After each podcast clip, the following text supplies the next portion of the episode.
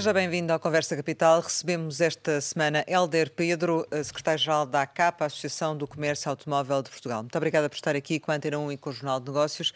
Como sempre acontece, começo por lhe perguntar o que é para si neste momento capital em Portugal. Eh, para mim, o que é capital é que possamos rapidamente ultrapassar esta pandemia terrível que estamos a atravessar no ano 2020 e também que as empresas, sobretudo as empresas do setor que representam, o setor automóvel, consigam também sobreviver a essa pandemia, porque estão de facto numa situação difícil e era urgente que se ultrapassasse todo este caos em que estamos envolvidos nos últimos meses. Os números realmente não são animadores. As vendas de automóveis caíram 35% até novembro este ano. Como é que vai acabar o ano? Qual é a vossa perspectiva? Só falta realmente o último mês do ano para apurar os dados finais. Uh, iremos terminar o ano com uma queda à volta destes 35%, 36%, que é a segunda maior queda percentual consecutivamente há vários meses de toda a União Europeia a 27 e também com o Reino Unido e os países da EFTA.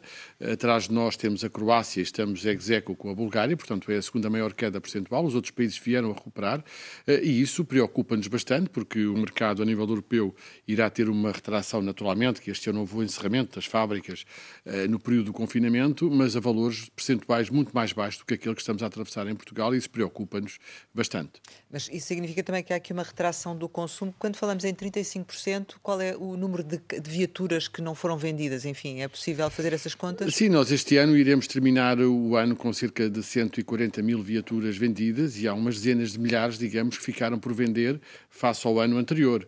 Eh, isto tem uma explicação, tem uma explicação porque realmente não houve qualquer medida de estímulo à procura, ao contrário desses outros países, que pudesse de algum modo minimizar o impacto da crise e do encerramento das fábricas. Isso foi feito, e gostaria de falar sobre isso com mais tempo, foi feito em vários países, nomeadamente Espanha, França, Itália, Alemanha. Eh, nós propusemos logo em maio ao governo, abril, maio, que, de facto, a exemplo desses países, se implementasse também um plano de estímulo à procura, eh, dada a importância do setor automóvel e dado também o facto do setor automóvel ter sido um dos mais prejudicados, desde logo, a par, naturalmente, do turismo, hotelaria, restauração, mas um dos mais prejudicados porque as fábricas encerraram, ao contrário da outra crise anterior, 2009, eh, 2010, que não houve encerramento de fábricas, é que houve o encerramento das fábricas de automóveis, interrompeu-se a cadeia, digamos assim, de produção e, portanto, aquilo que a nível europeu eh, foi aconselhado e foi referido era que houvesse plano de estímulo à procura em todos os países. E aconteceu noutros países? Aconteceu em vários países e, designadamente, dos que nos estão mais próximos geograficamente,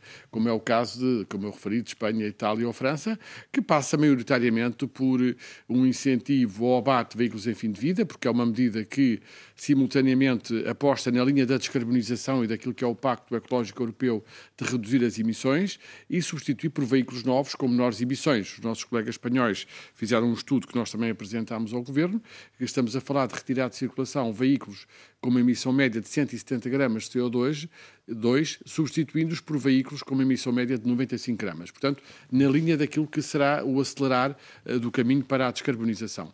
Como digo, uh, nós começámos a falar com o governo português logo em março, abril, os nossos colegas dos outros países começaram até posteriormente, mas em junho, julho, Itália em julho, a França e Espanha logo em junho, tiveram estes planos implementados e não só, também um reforço ao incentivo à compra de veículos elétricos também nesses países. Ou seja, há aqui um misto de medidas que esses governos tomaram e que, de facto, permitiram não só a descarbonização, o rejuvenescimento do parque automóvel, como também minimizar o impacto para as empresas do setor. Infelizmente, em Portugal, eh, não foi entendido desta forma. Porquê? É uma questão que nós eh, nos questionamos mesmo, porque, de facto, se é um programa que iria de facto, reduzir as emissões. E que é já um existiu, programa, não é? Já existiu em 2009, Sim. na crise anterior, o Governo, na época, aceitou a nossa proposta e implementou o programa. Se é um programa que iria, de facto, reduzir as emissões na linha da descarbonização, questionamos porque é que em Portugal, e apesar de alguns membros do Governo terem referido que iríamos ter um plano de incentivos ao abate em 2021, e alguns até disseram que ainda em 2020, apesar da discussão da especialidade, tanto quanto temos conhecimento, o próprio PS chegou a, a perspectivar, a apresentar uma proposta nesse sentido. O PSD apresentou uma proposta que foi reprovada. É, portanto, estranho, digamos assim, que não se tenha caminhado nesse sentido. Mas é uma questão política, de, ideológica? Pensamos que sim, que será uma questão política e ideológica, porque de facto o não se ter aprovado quando os outros países o fizeram, uh, o não se ter tomado qualquer medida, digamos assim, de estímulo, porque não estamos, a, não estamos a falar de um ano normal, estamos a falar de um ano de uma terrível pandemia. Mas uh, a questão é que a medida não foi adotada este ano nem para o ano. Nem para o ano. A questão sim. é que a medida não ano... consta do Orçamento de Estado, e nós sabemos que infelizmente não devia ser assim, mas em Portugal os Orçamentos de Estado servem para fazer mini reformas fiscais e para nós, enfim. Mas dizia eu, eh, não, não está inserida no Orçamento de Estado e da nossa experiência é muito difícil que fora do Orçamento de Estado uma medida destas possa existir. Embora, eh, como digo, em Espanha não se por um Orçamento de Estado, em França não se por um Orçamento de Estado, em Itália também não eh, e, portanto, em Portugal também eh, não, seria, não deveria ser necessário esperar por esse Orçamento Estado. Mas ainda poderá vir a existir ou é não? É uma decisão política, sim, com certeza. Nós achamos que sim, que estamos crentes que esta medida é uma medida positiva, por isso é que sete ou oito países da Europa já aplicaram e estes nos estão Vão mais continuar próximos. a insistir nisso? Vamos continuar, com certeza. Nós vamos continuar a insistir na medida. Porquê? Porque é a única forma de rejuvenescer o parque automóvel. Porque nós temos em Portugal um parque automóvel que é um dos que tem a idade média mais avançada da União Europeia. A Europa é 13, 13 anos. 13 anos? 12, 12, anos, nós estamos com, com 13 anos. Hum. Alguns países com 10, com 11. Mas temos mais de um milhão e meio de veículos com uma idade superior a 20 anos. Ora, um carro com mais de 20 anos é, de facto, um carro que já está em condições de, certamente, ir para o abate. E é uma tendência que, que tende a acentuar-se? É uma tendência com a descida do mercado, digamos, o parque vai envelhecendo. Nós também monitorizamos numa entidade gestora de, de tratamento de veículos em fim de vida, que é a Valorcar, monitorizamos a idade média dos veículos que vão sendo abatidos nos centros de abate de veículos e essa idade média já foi de 22 anos, irá subir o ano passado. E essa idade média esteve há 10 anos atrás em 15, 16 anos. Qual Portanto, é a estimativa para 2021? Poderá é, chegar? Irá, irá sempre aumentando consecutivamente essa idade média, quer do parque circulante, quer dos veículos enviados para abate. E é que a medida é na linha da descarbonização, porque de facto os nossos colegas espanhóis fizeram essa, essa, essa, esse cálculo, digamos, de retirar veículos de circulação com uh, 170 gramas, substituir por veículos com uh, 95 gramas e também nós fizemos um cálculo para 45 mil eh, veículos, ou 40 mil veículos, achamos que era o número que em 2009 uh, também se verificou o abate quando houve o plano de incentivo na crise anterior. E era o número que vocês acham que poderia ser atingido em 2021, se a medida existisse? Se a medida existisse, exatamente, 45 mil, 40 mil veículos, e utilizando os mesmos cálculos que os nossos colegas espanhóis utilizaram, isso levaria, substituindo por veículos, lá está, com menores emissões, a uma poupança de 3,2 milhões de litros de combustível ano, o que equivalente a 33 mil barris de petróleo. E, por outro lado, também menos 10.800 toneladas de CO2 neste ano. Portanto, e compensação financeira? A compensação financeira, nós tivemos no primeiro programa, no programa anterior, uma dedução no ISV. O que é que significa? Como nós temos, infelizmente, o imposto sobre veículos que é bastante alto, comparando com a Espanha, a França ou a Itália, nós tivemos aqui uma dedução até um X limite no valor do imposto a pagar no momento da matrícula. Era uma possibilidade que poderia existir. Mas também, porque não, e atendendo à situação pandemia que estamos a atravessar, porque não fazer um plano como os nossos uh, amigos de Espanha ou de França ou de Itália, que é o governo português ter uma linha de crédito, uma linha, perdão, que até uh, eh, 40 mil veículos se esgotaria, o que é o que acontece em Espanha, uh, que seria 1.500 euros por veículo, seria 60 milhões de euros. Em Espanha são valores de 200 milhões de euros, também é a dimensão do país, ou em França, mas esta seria a linha que nós preconizávamos. Portanto, isso era um valor que seria, como digo, também haveria um retorno, nós fizemos as contas ao governo, porque os veículos os novos que vão ser vendidos ao abrigo desta linha pagam também o remanescente de, de ISV, e pagam IVA e pagam o novo IUC e, portanto, haveria um retorno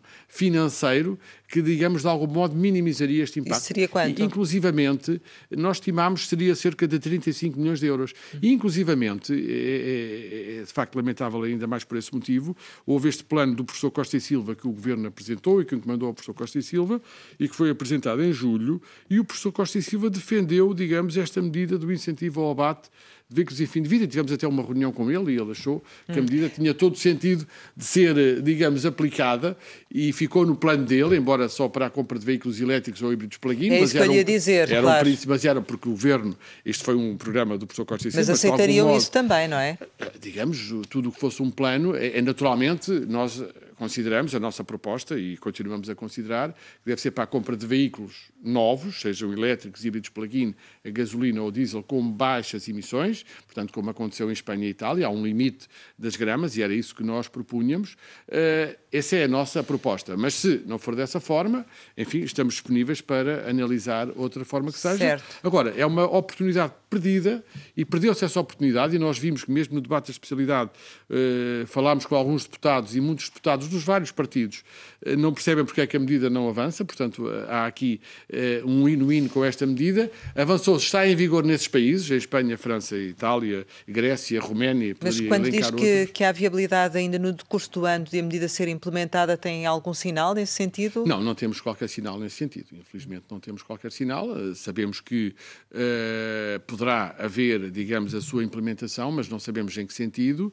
Uh, sabemos que o Ministério do Ambiente e em reuniões que tivemos uh, acham que a medida a existir uh, deveria ser só para veículos elétricos, o que nos parece, digamos, muito redutor, por três motivos. Ou seja, para já, se nós estamos a falar de um plano efetivo para descarbonizar e que estamos a falar de um plano de 40 mil veículos na proporção do que vai ser abatido em Espanha ou em França, era completamente impossível, digamos assim, uh, vender num, num, curto prazo 40 mil veículos elétricos por dois motivos. Não haveria procura para isso e também não haveria oferta, ou seja, do lado dos construtores de automóveis não teriam capacidade para, num plano, uh, num período de curto prazo, uh, digamos, fornecer, porque isto são planos limitados no tempo, fornecer estes veículos. Até porque, a partir de junho, e isto é também significativo, a França aumentou para 6 mil euros o incentivo aos elétricos, a Espanha 4 mil euros, a Irlanda 5 mil mil euros, a Itália 6 mil euros, e está a haver um aumento da procura de veículos elétricos nesses países desde junho.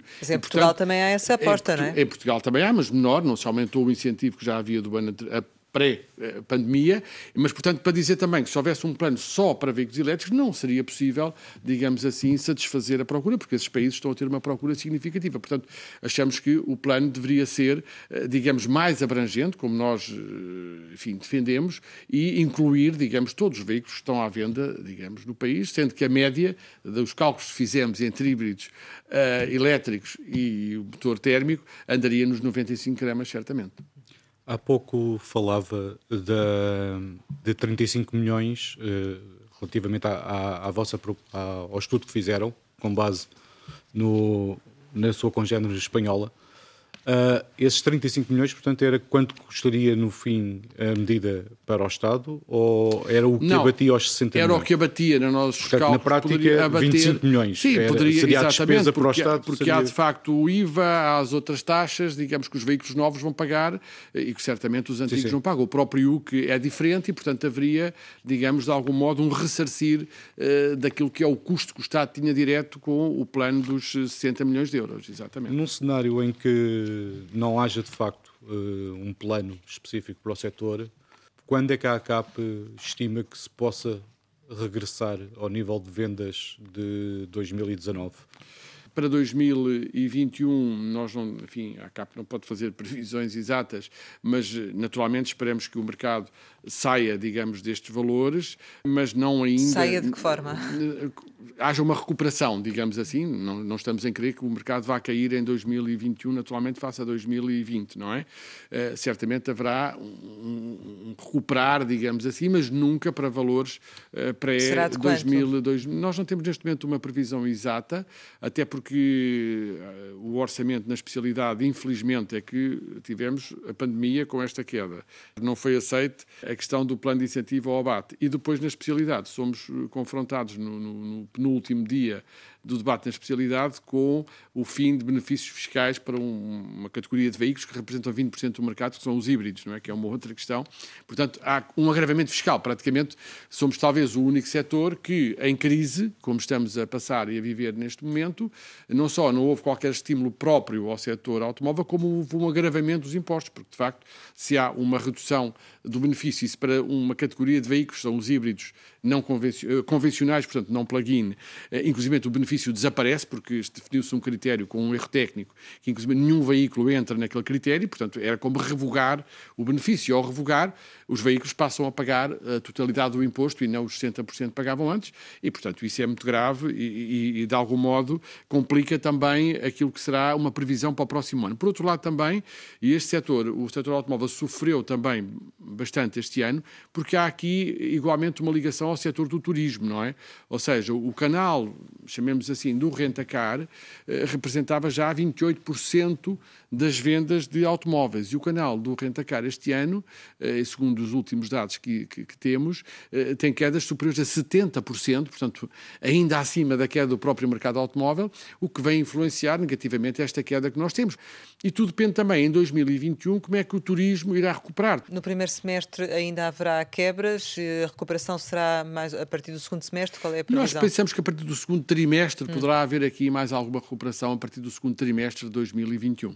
Vamos uh, voltar ainda ao impacto de, desta pandemia no, no setor, para, para depois uh, falar de algumas medidas que, que acabou de, de, de, referir. Em relação aos concessionários, houve concessionários a, a, encerrar ou as medidas que foram introduzidas pelo Governo, nomeadamente ao nível do layoff e depois, posteriormente, também este apoio à retoma progressiva, ajudaram, de certo modo, a que a situação se estabilizasse? Bom, há aqui duas situações. Naturalmente, numa primeira fase, interessava uh, manter os postos de trabalho, enfim, uh, numa primeira fase da pandemia. E, naturalmente, a CAP uh, teve aí um, um nosso papel, que, que, é a nossa obrigação, naturalmente, de tentar, por um lado, que no início o setor da reparação automóvel e venda de peças fossem considerados setores essenciais que nunca fecharam, portanto, naquele período do confinamento total, portanto, esses setores estiveram sempre a laborar. Eh, depois também, quando se começou a falar na reabertura da economia, eh, nós também tivemos várias reuniões com o Governo e conseguimos, de facto, o Governo percebeu a importância do setor e o setor do comércio automóvel foi um dos três primeiros setores que reabriu logo no dia 3 de maio, portanto, em conjunto com o setor dos óticos e dos cabeleireiros, portanto, foi um dos três setores que reabriu na primeira fase a 3 de maio. Isto porquê? Porque levámos um protocolo, uma proposta de protocolo sanitário ao Governo, e tivemos uma reunião na altura com o Sr. Primeiro-Ministro e com o Sr. Ministro da Economia, essa proposta de protocolo sanitário, que depois foi, a CAP divulgou por todo o setor, as associações do setor subscreveram, e isso permitiu, e ainda bem que assim foi, que logo o setor reabrisse, o que foi importante. Mas reabriu, mas naturalmente, como nós dissemos, não houve uma, infelizmente, não houve uma corrida aos stands de automóveis e, portanto, eh, após estes meses consecutivos, vemos que temos a segunda maior queda percentual da União Europeia. E, naturalmente... Eh, os... Mas houve encerramentos? Ou não chegou Neste momento, não houve ainda no nosso no conhecimento, digamos, estamos a, iremos fazer o balanço no final do ano. O que sabemos é de sérias dificuldades, porque uma empresa que mantém por estes meses todos consecutivos uma queda de vendas deste nível, portanto, dificilmente conseguirá manter a sua atividade normal. E, portanto, certamente, redução de pessoal haverá com certeza, eh, e isso infelizmente preocupa-nos. Eh, eu voltava a outro ponto, enfim, gostava de salientar do, da questão dos híbridos, não é? Porque são 20% das vendas. E nós aí, aquilo que neste momento a direção da ACAP, numa reunião que já teve, a manter-se esta legislação, portanto, se não for revertida. Mas há alguma houver... margem para ser revertida? É, bom, é uma, foi aprovada na Assembleia da República. Há um erro técnico grosseiro na questão dos híbridos convencionais, que foi reconhecido, eh, eu diria, não queria dizer unanimemente, mas foi, tem sido reconhecido por todas as pessoas com quem, com quem falamos.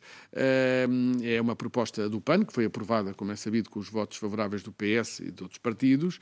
De facto, na questão dos híbridos convencionais, coloca-se um dos critérios que é a autonomia de 50 km em modo elétrico e no, no, na homologação destes veículos não consta esse dado técnico. Portanto, não há em nenhum país da Europa este dado técnico para ser aplicado nestes veículos e, portanto, é uma questão que nós lamentamos profundamente porque não contactaram o setor e, portanto, há aqui um erro ao comparar estes com os chamados híbridos plug-in. Houve aqui uma, uma, uma ideia de penalizar os chamados híbridos plug-in, um estudo que foi feito a nível europeu por uma federação, eh, mas depois o legislador, e desta proposta do PAN e que foi aprovada com os votos do PS e certamente com o acordo do Governo, digamos, há este erro técnico grosseiro que nós temos vindo a chamar a atenção e a apelar para que não se aplique esta alteração, eh, porque existe este erro técnico. Agora, isto é uma questão jurídica e percebemos o melindre de ter sido aprovada na Assembleia da República, mas com um erro que, na nossa opinião, é grosseiro e, por outro lado, é, é de facto lamentável porque... É mas uma... vocês poderão vir a, a, a, agir juridicamente também? Sim, a ACAP irá, digamos, desenvolver, a direção da ACAP já definiu que irá desenvolver todos os meios ao seu alcance, em termos de irmos ao Provedor de Justiça, irmos à Comissão Europeia e, juridicamente, fazer aquilo que estiver ao nosso alcance ou apoiar os nossos associados para mostrar que, de facto, houve aqui um erro grosseiro eh, nesta legislação que foi aplicada para os veículos híbridos convencionais. E, portanto, isso nós iremos fazê-lo. Eh, nós, eh, Tal como está soubemos... a legislação a ser aplicada, o que é que acontece? Bom, repare, há, há aqui os, estes veículos híbridos convencionais são veículos que têm uma emissão menor em cerca de 30% do mesmo modelo sem ser híbrido convencional. Portanto, a gasolina ou até a gasóleo, mas mais até a gasolina. Eh, e eu gostaria de dizer que estes veículos são fundamentais para os construtores de automóveis atingirem as metas da descarbonização. Porquê? Porque nós, como sabem, temos os construtores metas muito rígidas, tais 95 gramas, temos já no próximo ano cumprir, senão há multas eh, muito significativas.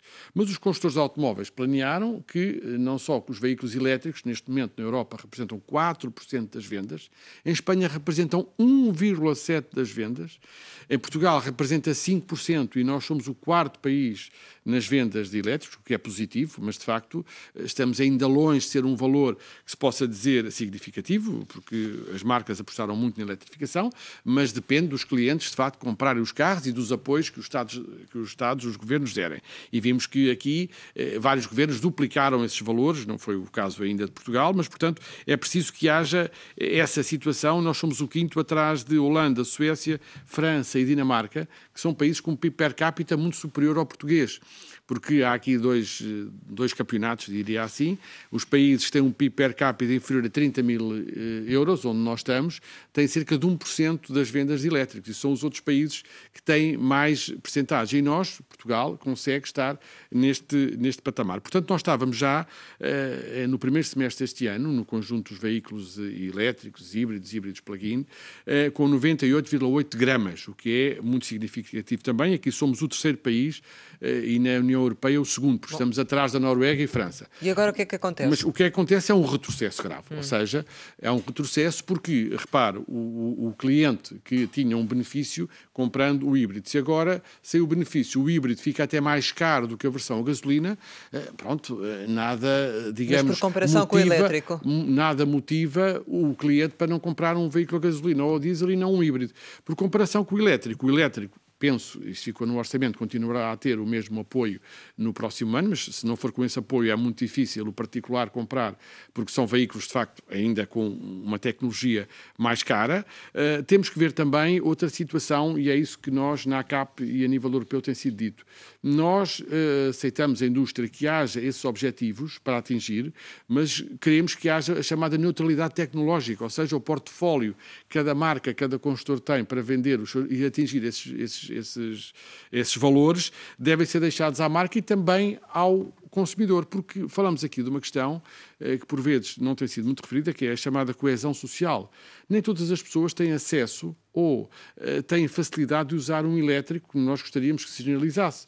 Porquê? Porque, de facto, ou não têm o valor suficiente para o adquirir, ou moram numa zona do país, nem toda a gente mora no Grande Porto ou na Grande Lisboa, moram numa zona do país e fazem um tipo de utilização diária, diária do veículo, que mesmo tendo essa consciência ambiental, o elétrico não é cómodo. Há conselhos em Portugal estão agora a instalar o primeiro ponto de carregamento nesse conselho. E, portanto, quem trabalha ali, quem mora ali, e certamente o híbrido, havendo essa consciência ambiental, o híbrido permitia, digamos, ser uma alternativa e cumprir as metas. Ou seja, isto é um retrocesso porque vai aumentar, isto é, é contraditório perfeitamente, mas irá aumentar certamente no próximo ano as emissões médias quando nós estávamos a descer. E é o retrocesso. A própria Comissária Europeia dos Transportes disse há uma semana atrás que os híbridos são muito importantes para atingir as metas. Têm consciência que os elétricos é realmente a grande bandeira, mas os híbridos são fundamentais para se atingir na União Europeia as metas que foram fixadas aos construtores. Mesmo em 2030, porque nós temos já pensar no futuro. E, como sabem, temos objetivos para 2030 de redução de 37,5%. Estima-se que em 2030, para atingir a redução de 37,5% das emissões de CO2 do mercado, são precisos vendas de 45% de veículos elétricos e híbridos plug-in ainda nessa altura. Portanto, Sim, mas com esta legislação a, venda dos, dos, dos, híbridos vai cair substancialmente. Deixa Quanto? de haver um incentivo. Nós, neste momento, são cerca de 20% as vendas de híbridos e híbridos plug-in. O total de híbridos, não é? Sim. Andará perto de 20%. Certamente reduzir-se-á para menos de metade e, e, as pessoas não se motivam a comprar esses veículos, mas compram híbridos, veículos na mesma, mas na versão a gasolina, e existe o risco certamente, de... ou a diesel. Porque não há nenhum incentivo e serão até mais caros, não é? E infelizmente, a nossa, e depois de uma crise pandémica como esta, as pessoas certamente não estarão em condições de eh, fazer opções que economicamente não lhes são viáveis. Desculpe. Existe o risco de algumas marcas, porque há marcas que onde o peso destas tecnologias, os híbridos, os híbridos plug-in, é bastante superior aos tais 20% do mercado, uh, deixem de ter representação em Portugal, uh, optem pura e simplesmente por eh, deixar de ter um representante oficial em Portugal? Nós não gostaríamos de ainda avançar por aí, mas eu gostaria de salientar um ponto importante, que é as marcas podem rever os seus investimentos industriais, ou seja, neste momento é que Portugal é um país com indústria automóvel. Por vezes os nossos governantes esquecem-se disto. Eu ouvi vários governantes com altas responsabilidades no passado dizerem, passado recente, passado a médio prazo, etc., dizerem que, bom, mas vendem-se automóveis, mas a balança comercial uh, tem aqui um problema. Mas esquecem-se que nós também montamos e produzimos automóveis e exportamos para outros países. E depois, quando falamos também dos mercados, nós vendemos sobretudo veículos produzidos na União Europeia. É que estamos num espaço económico único. Isso tem que servir nas duas vertentes. E os, os veículos produzidos em Portugal são em 97% vendidos para o estrangeiro e maioritariamente para a União Europeia, Alemanha, França, Espanha. Era o Reino Unido, que agora enfim, já não faz parte da União Europeia, mas é a Europa. Mas respondendo em concreto à questão, o que nós vemos aqui é que somos um país que tem indústria, que tem projetos industriais, que tem anúncio, digamos, de projetos industriais. Estamos, inclusivamente, embora seja muito difícil com esta crise, uh, disponíveis, e o Governo tem dito isso, e ainda bem, a atrair novos investimentos industriais na área automóvel, mas somos um país, um país que tratamos muito mal o setor automóvel.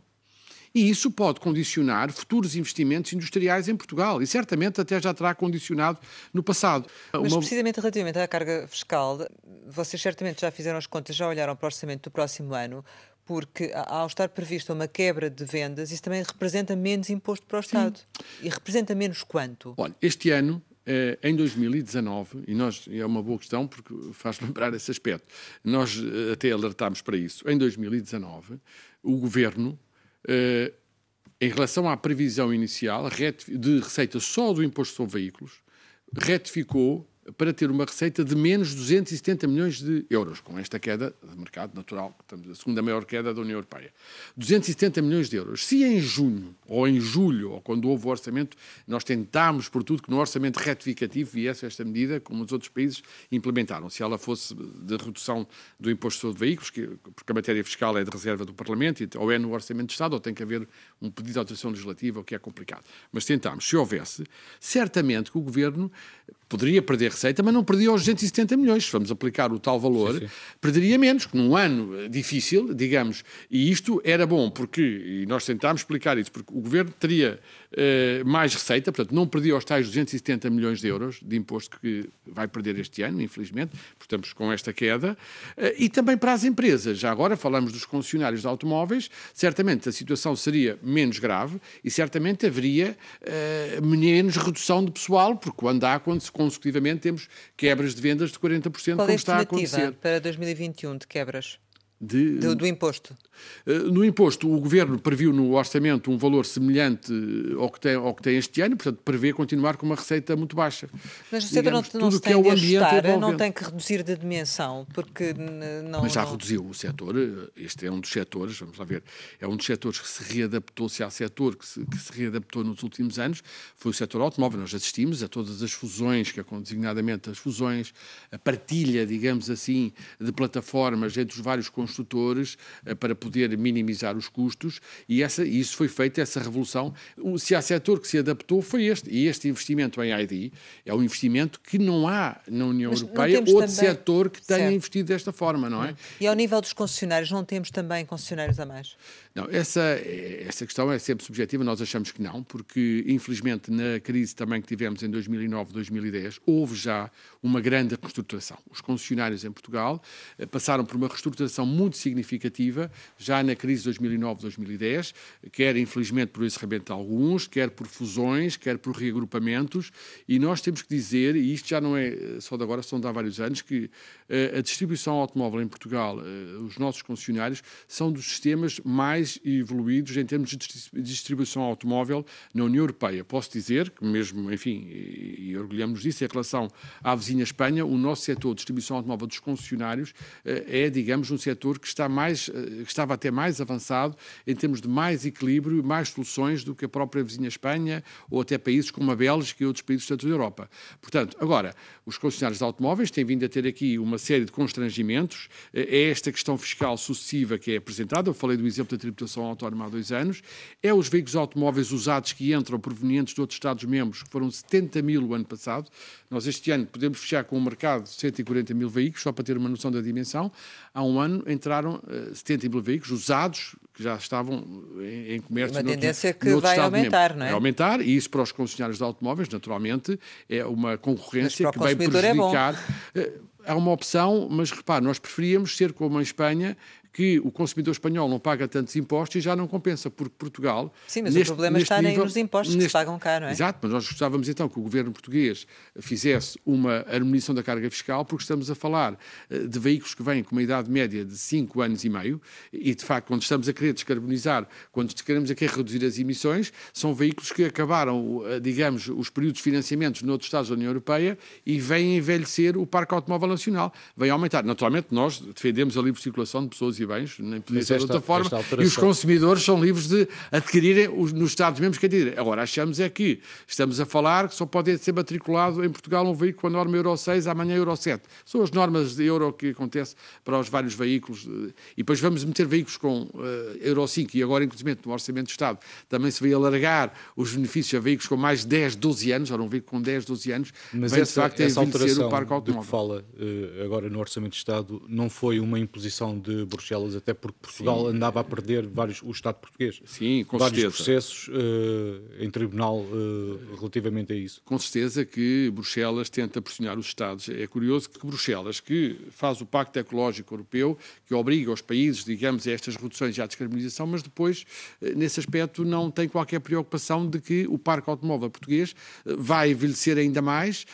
A questão da segurança rodoviária também é um ponto importante, mas falamos do, da componente ambiental e que de facto haja esse fluxo que Portugal, digamos, neste momento só tem paralelo este volume de carros usados que entram eh, com a Polónia ou a Bulgária. Como digo, nós não temos absolutamente nada contra a que haja os consumidores, se acharem que têm uma vantagem noutro Estado-membro, seja para comprar um automóvel ou outro bem, o possam fazer. Não, o Estado Acha, português acha, tem desvantagem. O Estado português vai perder impostos, lá está Porque outra é vez que eu lhe perguntava, quem é que vem comprar carro a Portugal? Eh, eh, para, para passar para o Estado mesmo ninguém, com os impostos que nós temos, só se há uma possibilidade jurídica que é comprar o carro sem matrícula e não paga o imposto que leva ao sem matrícula, nem sequer anda aqui. Agora, ninguém vai comprar um carro com dois anos a Portugal, não é? Ninguém, é, é um facto. E o Estado português perde aqui receita também, não é? Naturalmente, eh, e perde o país, e perde, e nós vamos ter que ter um custo também ambiental para eh, reciclar esses, esses veículos. Por exemplo, quando se compra um carro em Portugal, tem que se pagar um ecovalor sobre os pneus do carro, sobre o veículo, para depois ser desmantelado. Para a esmagadora maioria desses veículos que entram não pagam esse valor para, para a reciclagem dos pneus. Para nós, digamos, a questão era os consumidores portugueses, como os espanhóis, como os franceses, onde não têm esse estímulo, deviam pagar um imposto igual nos vários Estados-membros. Portanto, não haveria esta questão de ver os países que os impostos são mais elevados no carro novo e depois no usado já não acontece assim. Portanto, era uma questão de harmonização fiscal, porque nós Tivemos um mercado único, e muito bem, já há bastantes anos, uh, nos anos 90, com a liberdade de circulação de pessoas, bens e capitais. Muito bem. Mas depois a Comissão Europeia, falamos do nosso setor, não precaveu uma harmonização da fiscalidade sobre os bens de um determinado setor. E depois cria problemas aos Estados, como este estamos a falar em concreto, de perda Mas de receita, harmonização... de aumento da poluição, etc. Sendo essa harmonização fiscal uh, algo complicado de alcançar, existe alguma medida que pudesse ser tomada para, por exemplo, limitando o, tipo de veículos que poderiam ser importados, ou isso também Sim, nós achamos, nós achamos que, por exemplo, com as normas euro, ou seja, limitar com, uma norma, com a norma euro, sendo uma norma euro anterior à que está em vigor, eh, deveria haver aqui uma, uma limitação à entrada, ou, ou, um valor que, digamos, seria pago por esse veículo de quando entra em Portugal. Portanto, seria essa o. Seria, achamos que deveria um ser mecanismo... pela via ambiental, portanto, pela via ambiental. Seria esse um mecanismo para em termos ambientais, travar... criar um mecanismo que, em termos ambientais, eh, compensasse Portugal da entrada, digamos, deste tipo de, de bens. Como digo, nada contra que as pessoas se desloquem a outros Estados-membros e comprem os seus veículos, mas, eh, digamos, se de facto estamos a querer rejuvenescer o parque automóvel, estamos a querer baixar as emissões médias, eh, temos que tomar medidas para precaver, digamos assim, aquilo que é um retrocesso nessa parte ambiental. Indo um pouco ao setor da, da produção, que foi o setor que, dentro do, dentro da indústria automóvel, foi o, o setor que resistiu melhor à, à pandemia este ano, uh, mas mesmo assim com, com uma quebra, claro. tal como aconteceu em, em, na generalidade dos países. Uh, a capa antevê que no próximo ano seja já possível recuperar a fasquia dos 300 mil veículos produzidos uh, em eh, Portugal? Infelizmente é difícil neste momento fazer essa previsão. Não, não podemos fazer essa previsão. Como disse muito bem, esse setor resistiu mais e lá está a questão que eu falava há pouco, se 97% da produção se dirige a mercados da Europa, como Alemanha, ou França, ou, ou outra Espanha, uh, que tiveram planos logo em junho de recuperação, portanto, logo, no, logo em junho o mercado francês teve um acréscimo sim, simbólico, sim. mas cresceu. O mercado alemão depois cresceu 9%, e estamos a falar de mercados com uma dimensão significativa. Isso permitiu que, de facto, as nossas fábricas pudessem continuar a manter a sua produção, naturalmente caindo, porque estiveram encerradas durante um período. Uh, esses mercados também descem, não é? Mas não descem como em Portugal. E, sim, portanto, uh, portanto esse, esse, esse facto contribui para que a queda seja menor do que o próprio mercado, porque felizmente, os, os governos desses países implementaram medidas de estímulo, os mercados tiveram quedas menos significativas ou mesmo crescimentos e permitiu às nossas fábricas continuarem essa produção. E isso é, é significativo. Para 2021, infelizmente, não sabemos qual será o comportamento, porque mesmo com esta pandemia e o início da vacina é muito importante, mas alguns destes países que eu referi agora, de repente tornaram a fechar a economia, não é? Tornaram a encerrar uh, o comércio, uh, alguns encerraram também o, o nosso setor nesses países e, portanto, isso eh, é imprevisível neste momento para 2021, pelo menos o primeiro semestre, fazer essa previsão. É que, efetivamente, eh, já nos disse que eh, prevê que haja uma recuperação a partir do segundo trimestre, mas aquilo que assistimos é um aumento do nível de desemprego e uma retração também do, do consumo. Um, isso significa que ainda é preciso ajudar o setor de alguma forma uh, com algumas medidas Sem que não dúvida. estejam contempladas? Sem dúvida que é. E nós uh, pedimos ao Governo, nós quando houve a Cimeira Luso-Espanhola no mês de outubro na Guarda, nós com a nossa congênea espanhola escrevemos cartas iguais aos governos de Portugal e Espanha para que nos programas eh, que vão ser aprovados, portanto, de recuperação uh, e resiliência, resiliência, e resiliência para não chamar bazuca, portanto, que é outra expressão que também foi utilizada, mas nesses programas houvesse uma parte afeta ao setor automóvel no seu conjunto, como tal, automóvel, mobilidade, o setor automóvel no, seu conjunto. Bom, o governo português não nos respondeu. O governo, a ministra espanhola da Indústria, há três semanas atrás, foi avaliado ao LIDE e anunciou que o programa espanhol de recuperação resiliência que vier a ser aprovado pela Comissão Europeia, 14,4% são destinados ao setor automóvel. Portanto, eh, indústria, comércio e mobilidade. É Quanto é que, está previsto é no estamos, nosso programa? Neste momento não tivemos nenhuma resposta, nada. Quer dizer, que nós saibamos. Mas podia ter conhecimento, enfim. Não, não, não, não tenho, não tenho. Mas, mas, a ministra espanhola fez um anúncio formal há três semanas em Valladolid a dizer que o programa que vier a ser aprovado, os programas têm que ser aprovados pela sim, Comissão, sim. não é? E houve aquele problema e ambicionava da Hungria. uma porcentagem semelhante. Semelhante, semelhante, exatamente. Mas esta porcentagem, estamos a falar estímulo à procura, indústria e mobilidade, ou seja, também, e não falámos muito sobre isso, os pontos de carregamento, porque um outro aspecto importante, nós neste momento temos na Europa 200 mil pontos de carregamento e em 2030, para cumprir o objetivo, precisamos de 3 milhões e 200 mil. Portanto, é importante uh, que haja aqui uma política de Mas aumento dos pontos de carregamento. também não há uma política para o elétrico, do seu ponto de vista, em Portugal? É a política, é a política do, do, incentivo, que é fundamental, todos os países dão, mas que neste momento está perfeitamente desatualizado face àqueles valores que eu referi há pouco.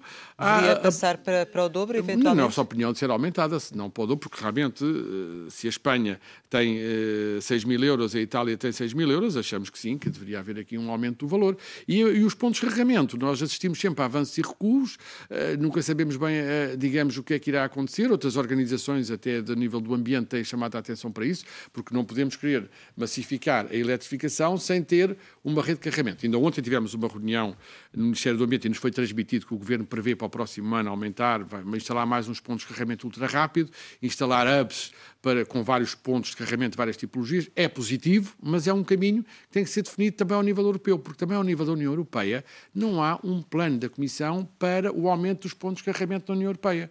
Ah, e estes pontos, estes 200 mil pontos de carregamento estão em quatro países, 75%.